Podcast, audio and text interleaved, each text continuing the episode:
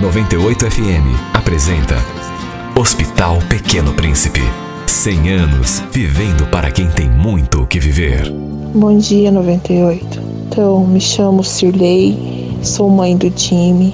Quando o Jimmy iria completar um ano de vida, tava um surto de gastroenterite. E ele, infelizmente, foi infectado. Foi um dia que eu fui trabalhar. Quando eu voltei, ele estava bem ruim vomitando. Ele ainda mamava no peito. Cheguei, fui correndo para o hospital Pequeno Príncipe. Meu filho não parava de vomitar e estava branco, ele estava muito desidratado. Ele ficou internado e eu desesperada porque ele não melhorava.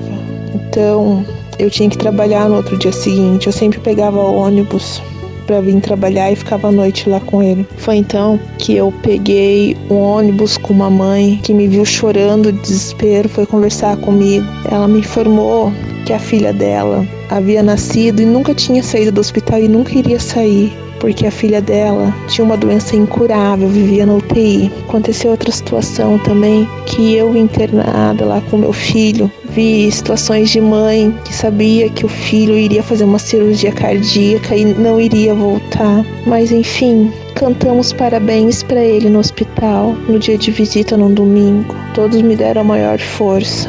Aquele hospital é maravilhoso. Espero que continue ajudando mais crianças porque lá todos são maravilhosos. Sirley, Sítio Cercado. Hoje meu filho tem 15 anos, é um menino lindo. Obrigada, 98. Hospital Pequeno Príncipe. 100 anos vivendo para quem tem muito o que viver. Apoio 98 FM.